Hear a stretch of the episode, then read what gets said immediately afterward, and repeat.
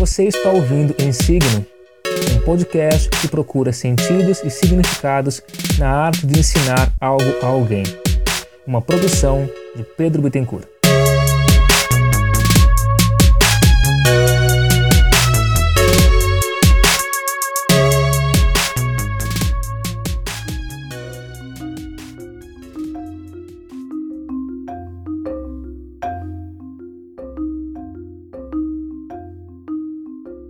Morar sozinho é complicado.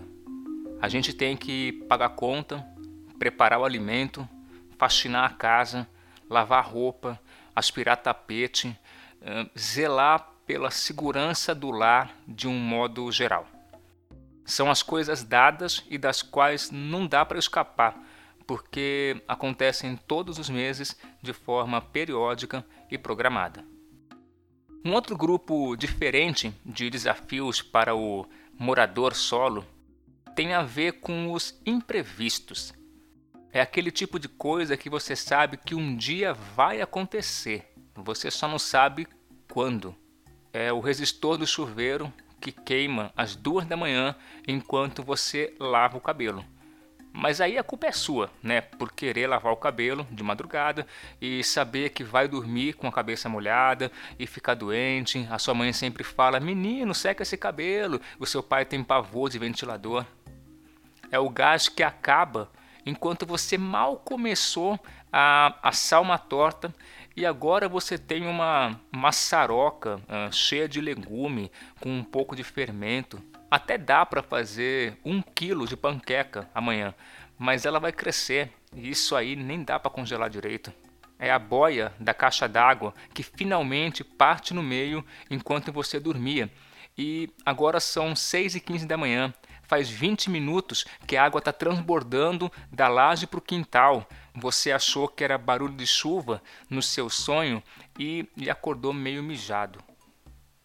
Essas pequenas coisas cansam a gente, mas nós já esperávamos por elas. De um certo modo, elas também são coisas dadas. Ninguém disse que morar sozinho seria fácil.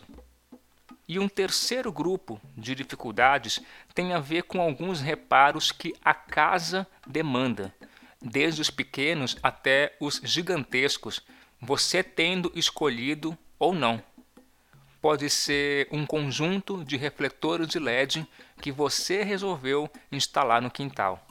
Pode ser uma rede de descanso que você optou por colocar no quarto. Pode ser uma parede do escritório que você escolheu pintar com tinta uh, de quadro negro para tirar aquelas fotos topíssimas para o Instagram e para o seu painel de decoração interna do Pinterest. Até aí é uma decisão sua. E se alguma coisa der errado no meio do caminho, bom, aí a culpa também é sua. Mas também podem ser algumas coisas inesperadas que o barata com asa, o tranca-rua, que o paga-meia resolve aprontar na sua casa. Uma infiltração na cozinha, um azulejo trincado no banheiro, uma fiação rompida na sala. Sendo um problema urgente ou não, é você o responsável por elaborar alguma solução para aquele problema. E o que, que você faz nessa hora? Liga para sua mãe, para o seu pai, chama um marido de aluguel, os caça-fantasmas? Claro que não.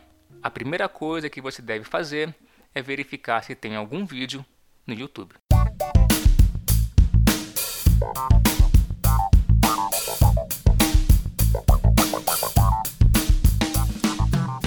De acordo com levantamentos recentes da própria empresa, somente no Brasil são aproximadamente 98 milhões de espectadores, o que corresponde a cerca de 95% da população online, e que passam 19 horas semanais assistindo a vídeos, a sua maioria de jogos, gastronomia, música e moda e beleza. Uma parcela considerável dessa audiência, cerca de 30%, afirma utilizar o YouTube também para fins educativos. Nessa categoria estão inclusos tanto tutoriais para os hacks cotidianos quanto videoaulas, a maior parte delas abordando conhecimentos relativos à educação formal, focados no preparo para exames e pré-vestibular. É um mercado gigantesco e em franca expansão. Sendo eu um professor de educação básica, eu acredito firmemente no enorme potencial que as videoaulas possuem para favorecer a aprendizagem do estudante. Elas são úteis não somente para eles de uma forma direta, mas também para mim. Em várias situações eu me vejo diante de um tema novo e desafiador, uma aula que eu nunca dei antes, geralmente referente a um assunto cujo domínio técnico eu ainda não tenho. Aí então surge a insegurança, o medo, o terror do fracasso. Após alguns minutos de desespero, um, o bom senso retoma o controle e eu me vejo enfim pronto para preparar aquela sequência de aulas. Nesse momento, o YouTube costuma ser uh, um grande aliado para mim. Além de buscar por vídeos que possam ilustrar os fenômenos, alguns documentários que vão servir de complemento e de aprofundamento, buscar também demonstrações experimentais, etc., eu também procuro por videoaulas. Eu quero ver como que outros professores falam do mesmo tema, quais são os exemplos que eles utilizam, quais as dicas quentes que eles podem me dar e que vão me deixar seguro nos próximos dias. Algumas dessas videoaulas, inclusive, eu costumo recomendar para os meus alunos. Dependendo do nível de complexidade do tema que vai ser estudado, a gente pode aproveitar esse momento também para investir na estratégia de aulas invertidas. O estudante primeiro assiste a aula em casa, para aí então realizar atividades na escola. A ideia aqui é inverter a lógica aula-tarefa, escola-casa. Eu cheguei a gravar algumas aulas eu mesmo, tratando de eletromagnetismo e de ótica geométrica, mas isso dá um trabalho do cacete, isso dá um trabalho descomunal e, e eu deixei esse projeto meio, meio pendente.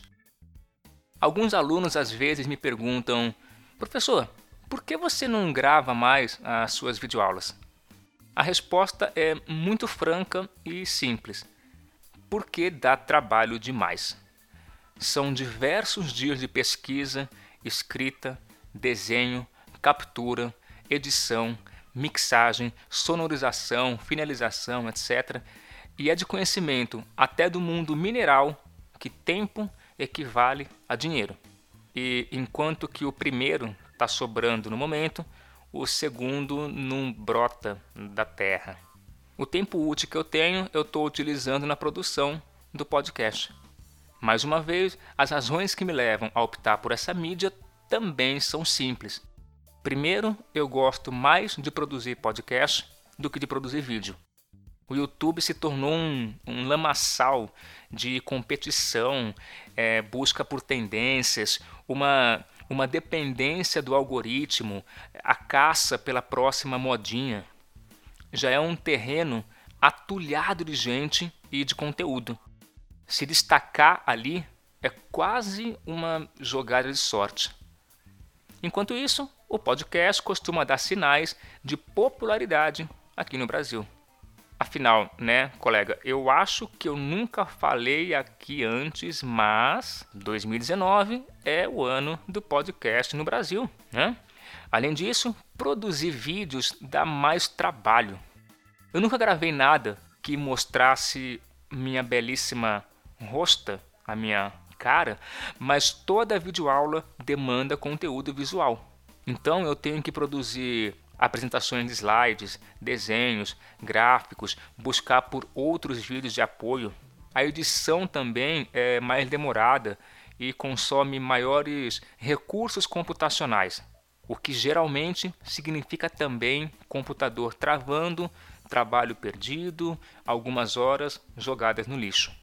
O podcast também dá trabalho, mas tem algumas etapas que eu posso pular. E dentro das minhas hum, competências técnicas, ele me permite entregar um produto de qualidade superior. Quando eu gravei as minhas videoaulas, era mais um, uma espécie de experimento. Eu queria saber se eu era capaz daquilo. Eu também queria dar algumas contribuições novas, usando algumas abordagens e referências para determinados temas que eu não encontrava em outros materiais. Por exemplo, ao tratar da chamada eletrostática, que explora as noções de carga elétrica, força elétrica e campo elétrico, eu sentia a necessidade de usar um embasamento histórico para esses conceitos. Afinal, as coisas não surgem do nada e, e não evoluem de maneira linear. Já que não tem em lugar nenhum, então farei eu mesmo.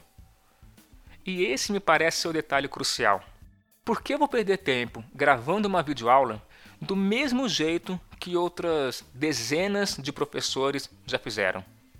Então, não faz sentido gerar mais um conteúdo que somente replica outros conteúdos que já existem. Ao trabalhar com as aulas invertidas, portanto, é de bom tom recomendar bons materiais que outros professores produziram. Caso você encontre ali um detalhe ou outro do qual discorda, é só deixar claro isso para os seus alunos, mencionando, por exemplo, que no minuto X a professora fala Y mas que, de acordo com as suas concepções, seria melhor ela ter dito de maneira Z. De preferência, também indicar outras fontes de pesquisa, outras referências que o estudante pode utilizar. E, acima de tudo, sugerir que eles também procurem por conteúdo. A gente vive numa era em que o professor está se tornando cada vez menos um palestrante chato e cada vez mais um curador de conteúdo. Esse é um outro enorme potencial que eu vejo em videoaulas. Tornar o estudante autônomo, capaz de buscar por conta própria novas fontes de conhecimento e de aprendizagem. Perceber que numa dada aula de português, por exemplo, na qual o professor está discutindo uma determinada regra gramatical, que aquela regra pressupõe um outro conhecimento que já foi estudado pela turma algumas semanas antes, mas que ele ainda não domina por completo. Anotar isso num canto do caderno e, chegando em casa, zapear pelo YouTube atrás de algum vídeo para aquele tema. A chance que esse aluno tem de não encontrar nada é praticamente zero. Então, eu não estou dizendo aqui que o aluno não deva perguntar para o seu professor durante a aula quando ele manifestar uma dúvida. Eu apenas estou sugerindo que ele pode também não perguntar. Ele pode primeiro pesquisar a dúvida por conta própria, porque ele sabe que, finalizado o momento aula escolar, ele tem a chance de aproveitar o momento aula caseira. E dependendo do nível de proximidade tecnológica que a sua escola tem e seus professores têm, esse estudante também sabe que ele poderá enviar esses materiais para o seu professor julgar a respeito da, da qualidade, separando aquilo que é bom e correto daquilo que não presta ou que apresenta algum conteúdo, no mínimo, duvidoso. O estudante aprende mais e melhor quando ele vê significado naquilo que ele está fazendo. Se foi ele quem tomou a decisão de buscar por aquele conhecimento, o estudo se torna mais prazeroso. As chances dele aprender de verdade são maiores. Ele fica feliz e satisfeito. Eu resolvi então investigar se os estudantes na internet estão satisfeitos. E eu sei que é uma espécie de regra não escrita, uma certa recomendação de ouro, mas você já parou para ler comentários nas videoaulas?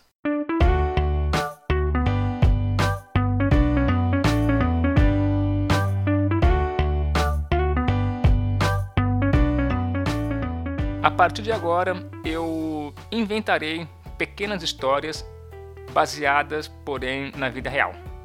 Ao invés de citar vídeos que existem e comentários reais, eu prefiro parafrasear. Isso pode evitar algum desconforto e a exposição indevida de pessoas. Se você entender meu argumento, depois você pode verificar por si mesmo. Suponha que eu tenha que dar uma aula de movimento circular uniforme. Calma, calma, calma. Eu, eu sei que nesse momento você foi acometido de lembranças dolorosas de uma adolescência sofrida, banhada em hormônios, frustração e um profundo desgosto em relação às obrigações cotidianas. É um assunto que estudantes de ensino médio costumam apresentar dificuldades na aula de física. Não porque é um tema inerentemente difícil, mas ele é, é confuso, uma vez que trabalha com muitas grandezas físicas diferentes, porém parecidas. É um tal de velocidade linear aqui, velocidade angular ali. Ele também tem diversas relações matemáticas que podem ser estabelecidas entre essas grandezas, ou seja, é, é um mar de fórmulas. Então eu quero ver como que outros professores estão trabalhando esse assunto. Uma busca rápida no YouTube gera uma centena de resultados. Alguns vídeos que estão bem ranqueados têm as suas milhares de visualizações. Eu reconheço ali diversos canais consagrados cujos vídeos eu já assisti em outros momentos e que também já foram recomendados pelos meus estudantes. Eu clico então em um deles e vamos conferir o que nós temos aqui. Tá. Um, o vídeo é bom, é bem produzido, o professor fala bem e é carismático talvez carismático até demais, uma certa dose hum, excessiva de afetação, mas ele está apenas jogando com a plataforma, né? Que em algum momento demandou que as pessoas falassem alto, elas têm que fazer careta, usar 18 cortes secos em 30 segundos, todos eles com e, e um trecho em preto e branco mostrando que algo inesperado ocorreu na gravação. Era só um cachorro latindo. Mas enfim, a aula é boa, tem começo, meio, fim. Eu assisti em velocidade dobrada porque eu só queria identificar novos elementos. Então foram seis minutos bem aproveitados. Por algum motivo, eu resolvo conferir os comentários. Sei lá, talvez o professor tenha mencionado alguma informação que me pareceu equivocada. E aí eu quero saber se alguém já perguntou isso ou se vou ter eu mesmo que enviar minha dúvida. Aliás, alguém já perguntou isso, tá? Eis aí que eu me deparo com algo do tipo: Aprendi com você, em 12 minutos, o que minha professora não foi capaz de me ensinar em uma semana de aula. Cara, não é possível. Eu acabei de assistir a essa aula também. Ela se parece, em essência, com todas as outras aulas de movimento circular uniforme que eu já presenciei na minha vida. No ensino médio, na graduação, nos estágios que eu fiz, em escolas e cursinhos, nas aulas que eu costumo dar, eu só consigo ficar confuso. O que tem de diferente aqui? como esse estudante aprendeu em 12 minutos aquilo que não foi aprendido em uma semana. Tá, vamos lá. Outro momento, outro canal, outro tema. Dessa vez a gente está assistindo a um vídeo que aborda a ideia de, sei lá, pressão atmosférica. A aula é mais simples, dá para perceber que se trata de um canal menor do que o anterior, com menos recursos, mas o essencial, que é o conteúdo, possui qualidade e isso é o que importa. O professor fala bem e, dentro de um tom de voz que eu, um senhor de idade criado numa biblioteca do interior do estado, eu aprecio mais. E a aula, mais uma vez, segue um certo roteiro clássico que a gente pode verificar em várias escolas por aí. Curioso, feito aquela personagem de filme de terror que houve um barulho no sótão durante a madrugada e, é claro, vai até lá ver o que está acontecendo, eu desço até a área de comentários. Queria que você fosse meu professor. Aquele lixo da minha escola nunca ensinou nada direito. Minha professora podia ser assim também como você. Por que meu professor não ensina desse jeito? Assim, as aulas seriam mais fáceis de entender. mais uma vez eu estou perdido. O que está acontecendo? É muito provável que o professor online também seja um professor presencial. Isto é, além de gravar vídeos para o YouTube, ele tem as suas turmas de estudantes numa escola de ensino formal. E é sensato supor, inclusive, que ele dê a mesma aula nos dois cenários, apenas com pequenas adequações de linguagem, etc. No que se refere ao conteúdo e à estrutura, essas duas aulas são idênticas. Apesar de eu estar inferindo isso e não ter como falar pelos outros professores, eu posso falar a respeito da minha experiência. Dentro das possibilidades materiais e temporais, as videoaulas que eu gravei eram baseadas nas minhas próprias aulas que já existiam. Aquilo que eu falo no vídeo, na verdade, é uma cópia do que eu já tinha falado em sala de aula. Do mesmo modo, as novas informações que eu gravei no vídeo e que eu percebi que eram poderosas, elas foram posteriormente adicionadas às aulas presenciais. Eu sou o mesmo professor em sala de aula e no YouTube. Portanto, eu aposto que esses outros professores também sejam. Então, por que eles são maravilhosos quando comparados com os professores que acompanham semana após semana esses alunos.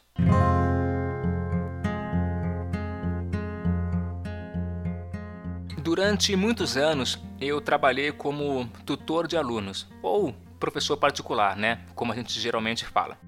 Em boa parte dessa trajetória, eu também era professor regular em escolas de ensino fundamental e médio, dando aulas de matemática, física, desenho geométrico e um pouquinho assim de carimbó. Então eu pude acompanhar de perto essas duas realidades. De manhã, numa sala de aula, e à tarde, numa sala de casa. E eu pude ouvir também esse mesmo tipo de comentários. A minha professora não ensina muito bem. A aula é confusa, ninguém entende nada. Hum, agora tudo faz sentido. Com você eu entendo melhor. E etc. Mas eu aposto algumas laranjas que os meus alunos regulares quando solicitavam aula de reforço, repetiam exatamente as mesmas coisas. Que eu não ensino bem, que a minha aula é confusa, que comigo ele não consegue aprender. E eu posso afirmar isso com uma relativa certeza porque, bom, já disseram isso na minha cara e eu agradeci. Nós precisamos examinar um pouco o que está acontecendo. E eu acho que essa nossa análise pode se dar em três dimensões: do aluno, da aula e do professor.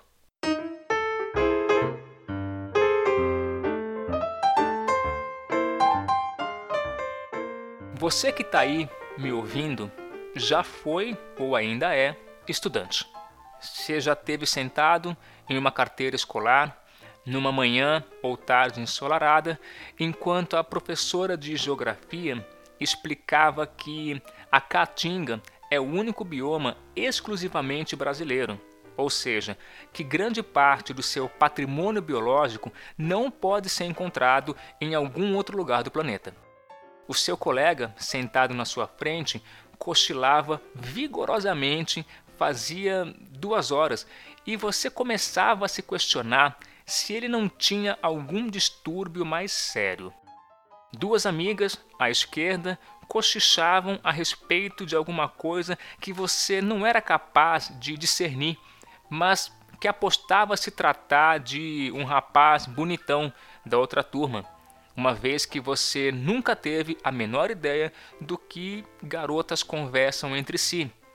Afinal, você nunca soube conversar com nenhuma delas. Atrás de você, um colega ouvia música com os fones de ouvido supostamente escondidos por baixo do capuz do moletom. Mesmo que lá fora fizesse um sol gargantuano de 35 graus Celsius e ele desse sinais de que a qualquer momento ele cairia desmaiado sob a mesa escolar. Enquanto isso, você rabiscava desenhos incompreensíveis no seu caderno em meio a letras de música e alguns poemas que você gostava de julgar despretensiosos. mas que eram apenas bem ruins mesmo.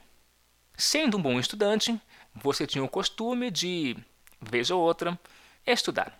Chegava em casa, abria o seu laptop em cima da escrivaninha, acessava o YouTube, digitava Caatinga vídeo aula, clicava no primeiro link e assistia um vídeo bem da hora de um professor que começava com Fala galera! E aí, entre vários cortes secos com explicava que a Caatinga é o único bioma exclusivamente brasileiro, ou seja, que grande parte do seu patrimônio biológico não pode ser encontrado em algum outro lugar do planeta. Rapaz, que loucura! Eu não sabia disso. Só no Brasil? A Caatinga é toda nossa? Essa é uma informação totalmente nova para mim. Esse vídeo explodiu a minha mente e eu quero deixar um comentário para esse professor. Ele merece. A professora foi incapaz de me explicar isso durante uma aula de 50 minutos e esse cara dá conta do recado em menos de 8. Gênio. Hum, ok, talvez eu tenha exagerado um pouco, mas você entendeu a ideia. O estudante não percebeu que ele está falhando com a sua premissa básica de estar presente à aula. Isso não significa colaborar apenas com a sua presença física, mas está engajado na discussão, acompanhando o fluxo de ideias que se estabelece naquele ambiente. Às vezes da professora para os alunos, às vezes dos alunos para a professora. Isso significa hum, fazer parte daquele espírito coletivo e sair da aula diferente da maneira em que nela ele entrou. Aprender não significa somente adquirir um novo conhecimento. Aprender também implica em se tornar uma outra pessoa e, de preferência, uma pessoa melhor.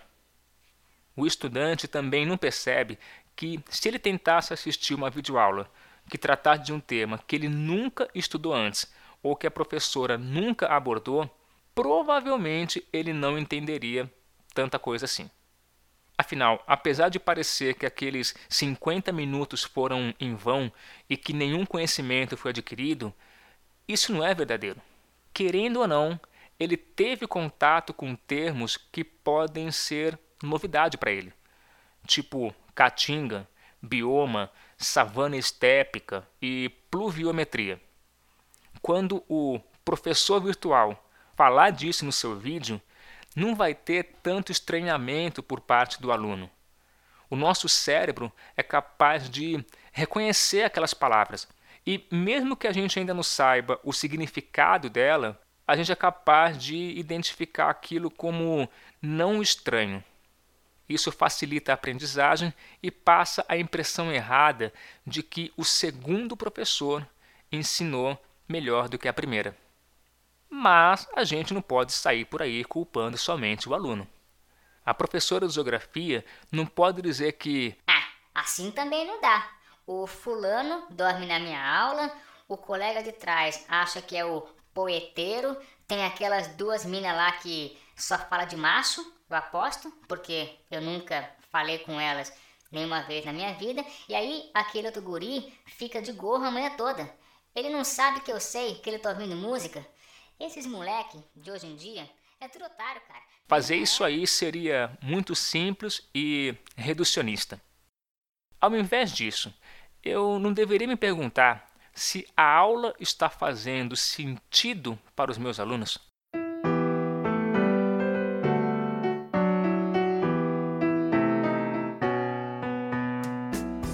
A, a lógica clássica da aula tradicional é essencialmente expositiva. O professor palestra os seus conteúdos e os alunos dão conta do registro para o estudo posterior.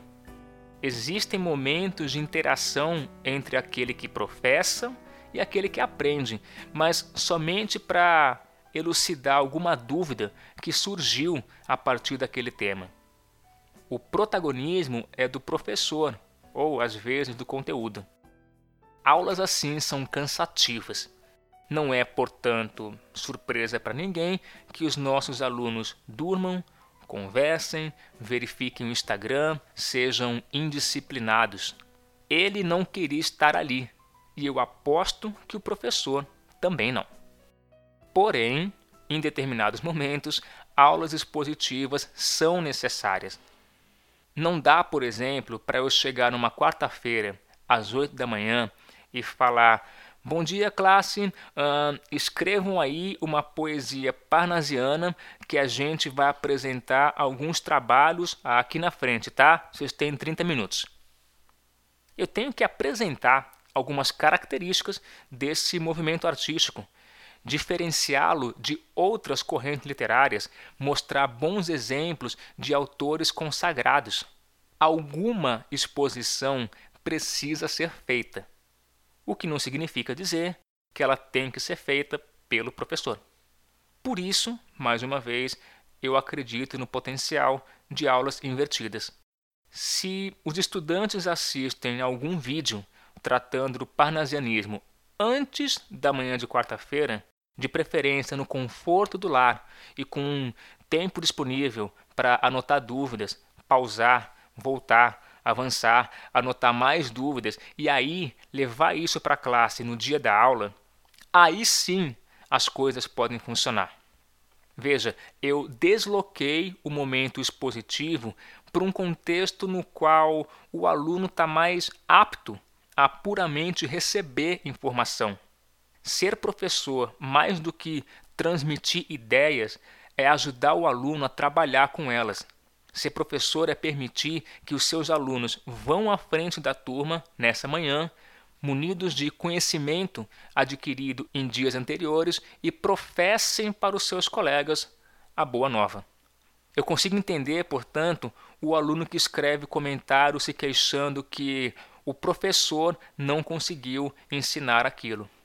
Pode ser que ele tivesse dormindo na aula apenas? Beleza pode ser que ele não se interesse por aquilo que está sendo estudado e procurou por videoaula somente na véspera da prova, se surpreendendo aí com a facilidade do assunto e concluindo, portanto, que o professor só pode ser um imbecil por ter levado tanto tempo para ensinar aquilo quando um vídeo curto dá contra o recado. Mas também pode não ser nada disso. A queixa, talvez, diz muito mais a respeito do modelo de aula expositiva do que da qualidade dela em si. Por fim, pode ser inclusive que o comentarista de portal tenha razão. O professor não é bom mesmo e as suas aulas costumam ser uma merda. Nesse sentido, as videoaulas preenchem um vácuo que é deixado pela má formação e pela ausência de capacitação dos nossos professores. Esse aí não é o fator de maior importância numérica, porque existem poucos professores verdadeiramente merdas por aí, mas eu creio que ele tenha que ser levado em consideração. Nós temos no nosso país uma demanda por professores muito maior do que a oferta. Longe de centros urbanos e das escolas de elite, faltam profissionais aptos. Muito além das universidades de renome, sobram faculdades de qualidade duvidosa que prometem muito em troca de pouco.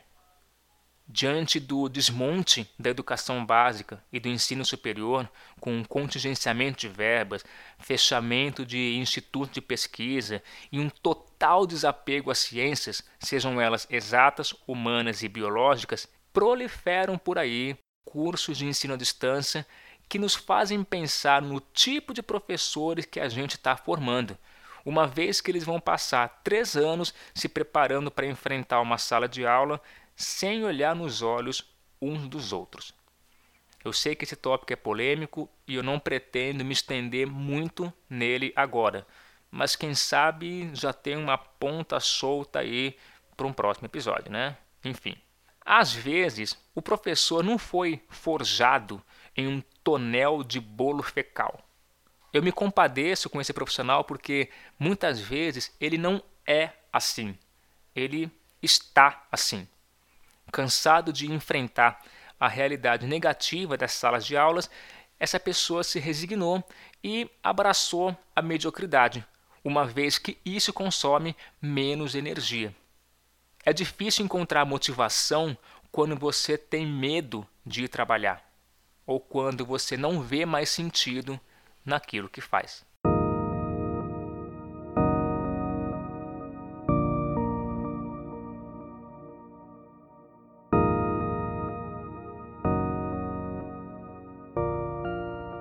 Produzir o insigno é, é desafiador para mim, é trabalhoso, entre outros motivos, porque exige o exercício da autocrítica. É olhar para dentro e entender onde, como e por que eu estou errando. É enfrentar uma guerra diária contra um mesmo inimigo. Se esse é o primeiro episódio que você está ouvindo, você pode verificar outros, né, se você quiser, e aí você vai ver que a maior parte deles toca em temas relacionados à escola, à educação, ao ensino, tudo numa perspectiva pessoal, um viés analítico e introspectivo. Quase como se eu saísse de dentro de mim e me olhasse de fora. Na maior parte das vezes, o que eu encontro é diferente daquilo que eu esperava. Recentemente, um ouvinte comentou num episódio algo como: deve ser um privilégio ser o seu aluno, professor. Eu fiquei durante alguns segundos num estado de choque, uma mistura de alegria e, e consternação, sabe? Como é que eu reajo a esse tipo de comentário?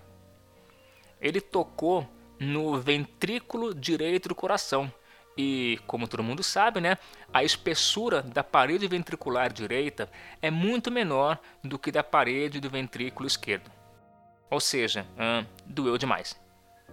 Por que eu não recebo esse mesmo tipo de reconhecimento dos estudantes? Será que eles não pensam desse jeito ou eles apenas não manifestam essa impressão? A culpa, como sempre, deve ser minha. Afinal, por que eu não ajo em sala de aula com a mesma lucidez em que eu falo aqui? O discurso é muito bonito, mas a prática é desastrosa. Por esses motivos, produzir o insigno é também de extrema importância para mim. Essa prática constante de pelo menos três vezes por mês olhar atentamente para uma questão de cunho didático, pedagógico ou filosófico me obriga a refletir a respeito da minha prática profissional. Em algumas vezes eu apenas vou externar um sentimento que me causa angústia, e isso é bom. Em outras vezes eu vou ter a oportunidade de aprender algo novo, e isso é bom. De todo modo, eu tenho a oportunidade de olhar para dentro e dizer: hum, tá errado isso aí. A gente tem que dar um jeito de melhorar.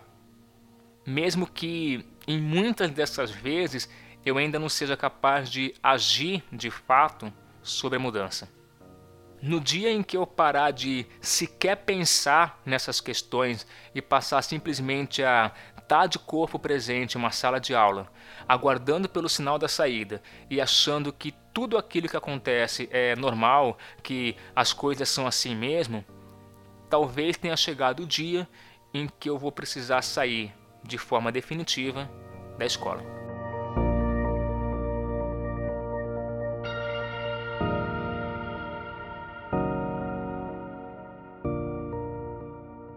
Nós estamos no final de outubro, o mês dos professores. A gente costuma celebrá-lo nas redes sociais, em especiais de TV, em cartazes, nas paredes das escolas. Eu entendo o gesto, eu fico feliz, eu agradeço, mas que nem eu falei no episódio retrasado, eu sou um millennial, então eu quero sempre mais. Se você ainda é estudante, seja da educação básica, superior ou de algum curso de especialização, valorize o seu professor. Na esmagadora maioria dos casos, aquela pessoa está ali porque ela se importa com você, com o conhecimento e com o ensino. Ao invés de atacá-lo anonimamente numa caixa de comentários numa rede social, parabenize pessoalmente essa pessoa na sala de aula. E não tem que ser no dia dos professores, por esse motivo, simplesmente porque sim, um certo parabéns vazio. Agradeça essa pessoa e diga que você também se importa. Talvez seja esse o combustível que está faltando a ele para se tornar o professor de quem você tanto precisa. Da minha parte, eu não tenho a menor ideia do que vai acontecer amanhã. Mas eu acho uh, muito provável que a gente possa ter mais uma conversa sobre esse tema no próximo episódio, daqui uns 10 dias.